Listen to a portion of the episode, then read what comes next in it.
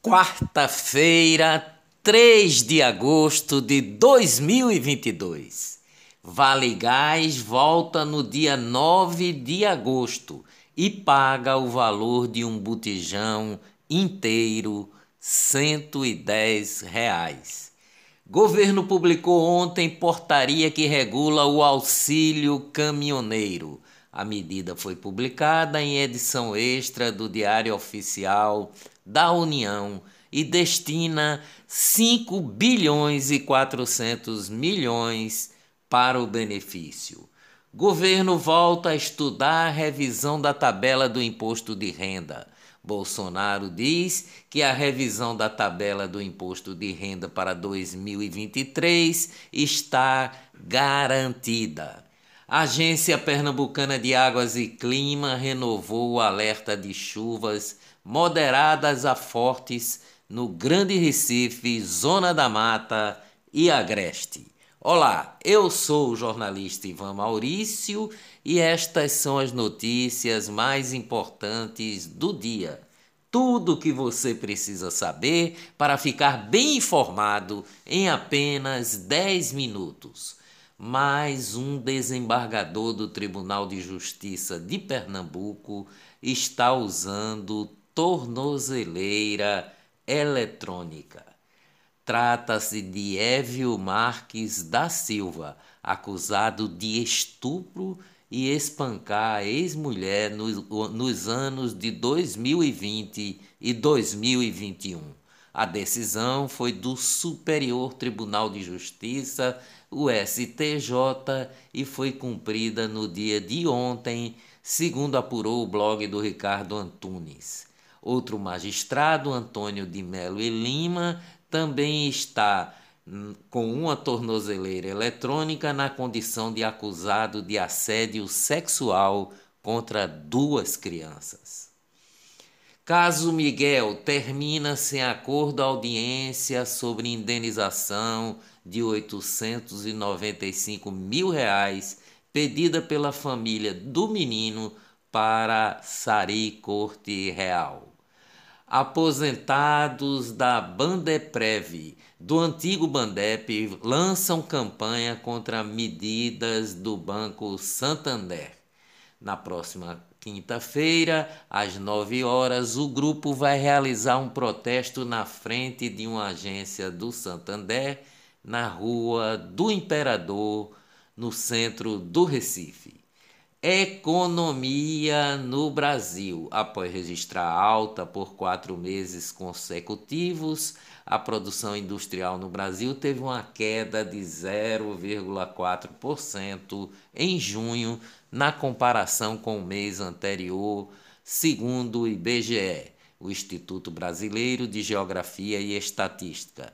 Os meses anteriores de expansão acumularam uma alta de 1,8%. A indústria segue abaixo do patamar pré-pandemia, que era de 1,5%, e também está 18% abaixo do nível recorde alcançado em maio de 2011. A intenção de consumo das famílias subiu 1,2% em julho e atingiu 80,7 pontos, informa a Confederação Nacional do Comércio de Bens e Serviços e Turismo, a CNC. Segundo a CNC, todos os indicadores da, da pesquisa apresentam aumento na comparação anual, mas a maioria teve desaceleração em relação a junho. Economia no mundo. México lança pacote de auxílio de 28 bilhões de dólares para tentar conter a inflação. Os programas governamentais que serão financiados pelo pacote incluem subsídios à gasolina e eletricidade residencial no total de 503 bilhões de pesos algo em torno de 24 bilhões de dólares, além de subsídios para a compra de fertilizantes. Negócios no Brasil. Balenciaga lança uma bolsa inspirada em saco de lixo por nove mil reais. Censura. Ministro do Supremo Tribunal Federal, STF, Alexandre de Moraes, determinou o bloqueio de mais um perfil que o jornalista Oswaldo Eustáquio mantinha no Twitter. Eleições. Tribunal Regional Eleitoral de Pernambuco divulgou que as eleições suplementares dos municípios de Pesqueira, no Agreste, e Joaquim Nabuco, na Mata Sul, estão programadas para acontecer no dia 30 de outubro, mesmo dia em que acontecerá o segundo turno das eleições majoritárias para governador e presidente da República. Tribunal Superior Eleitoral autorizou o acesso de militares das Forças Armadas ao código-fonte das urnas eletrônicas, termo técnico para designar a base da programação que admite o funcionamento do programa que permite a coleta do voto dos eleitores. De acordo com informações obtidas pela TV Record, o acesso deve ocorrer durante uma reunião fechada na sede do tribunal em Brasília às 10 horas desta quarta-feira. As Forças Armadas mostram força e estão no controle da apuração dos votos das eleições de 2022. Ao contrário do que dizia o ministro Edson Fachin, eleições não são mais para forças desarmadas. Mara Gabrilli, vice-presidente de Simone Tebet do MDB, acusou ontem o PT pela morte do prefeito Celso Daniel, ex-prefeito de Santo André, São Paulo. Ele era afiliado ao PT. Partido Democracia Cristã, DC, oficializou ontem em sua convenção nacional José Maria Eimael como candidato da legenda à presidência da República.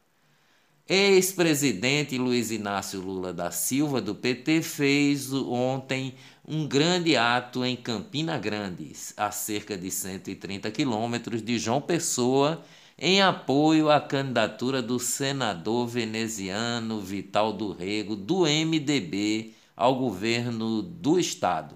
O MDBista irá enfrentar o governador João Azevedo, do PSB, partido integrante da chapa nacional de Lula.